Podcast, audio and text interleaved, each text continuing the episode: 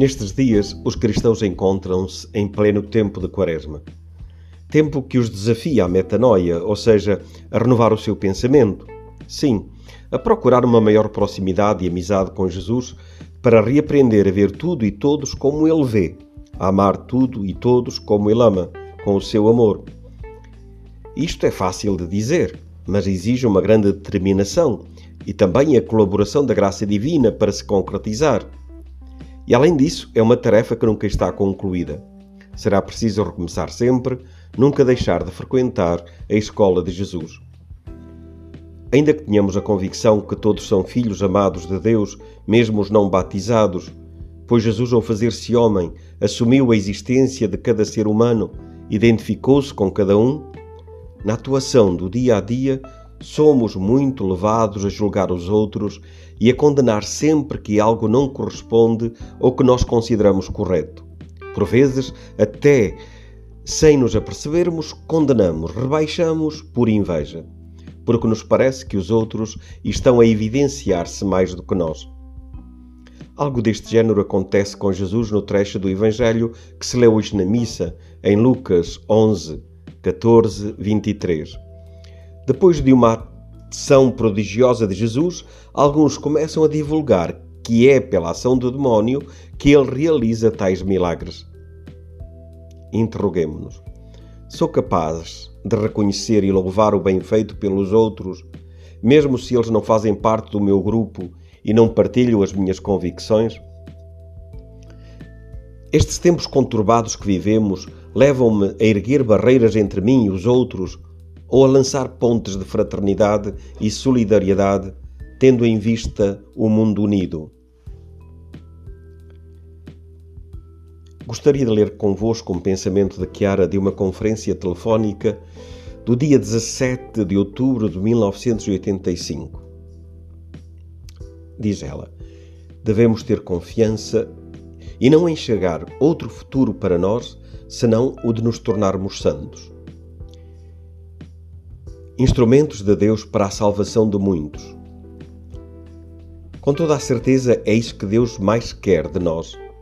Tudo o resto são pensamentos nossos, projetos humanos, invenções nossas. Mas como fazer para o atingir? Sem dúvida, cada vez que nos sentimos desencorajados no propósito de alcançar a meta da santidade, em vez de parar, devemos dizer a Jesus que lhe agradecemos, porque Ele está a atuar para colocar na nossa alma os alicerces da humildade, pressuposto obrigatório da santidade. Devemos dizer-lhe que estamos felizes, porque nada é mais importante para nós em cada momento da vida do que ver-nos semelhantes a Ele, abandonado. Que não substituiremos estes momentos por nenhum outro porque foi a Ele que escolhemos.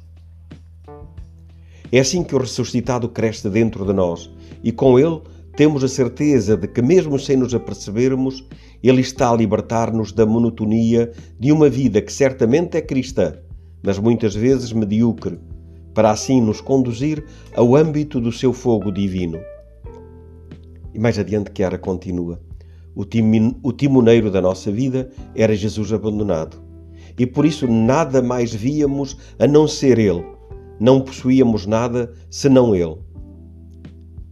Se devemos esperar muito da parte de Deus, porque para Ele tudo é possível e aqui está a nossa esperança, devemos, porém, fazer toda a nossa parte. O meu convite é, portanto, este: recoloquemo-nos no seu caminho, seguindo Jesus abandonado. Ele mostra como o cristianismo não é estático, mas dinâmico. Jesus abandonado não se detém diante da situação em que se encontra, mas supera tudo. Supera a impressão e a sensação de ter sido abandonado por Deus. Supera a sensação de anulamento, de vazio no qual está mergulhado. Supera o medo, a angústia, a dúvida que o atormenta, a fraqueza que experimenta a desconfiança que o invade, o afastamento que sente do Pai, e assim vive todas as virtudes de modo mais heroico. Assim devemos agir também nós, como seus seguidores, superar cada dor, aceitando-a sempre, imediatamente e com alegria. Viver com o máximo empenho tudo o que a voz do Espírito Santo propõe ao nosso coração. Superar, superar, ir além. Lembremos-nos de que o cristianismo, porque é amor, é dinamismo. Superar é a palavra de ordem.